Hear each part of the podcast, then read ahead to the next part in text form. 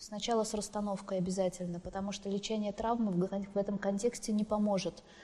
Он будет иметь э, краткосрочный эффект. Почему? Потому что э, причина смерти ребенка, что произошло с ребенком, почему возникает травма, если разобраться. Ребенок не принимает смерть мамы. Он не понимает, почему она его бросила, потому что особенно самоубийство – это предательство, да, ты меня бросила – и дальше уже со всеми вытекающими последствиями. Да, э, самоуничтожение, потому что я недостаточно хорош, да, там чувствую вины и так далее, и так далее.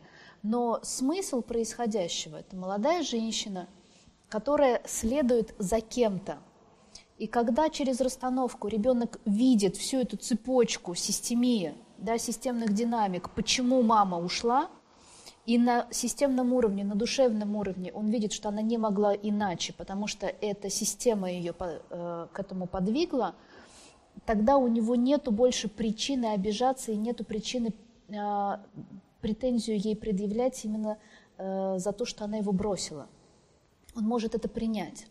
И тогда нам остается только уже ну, чисто психологически э, да, работать с психологической травмой, который, то есть тем образом, который остался у него в глазах.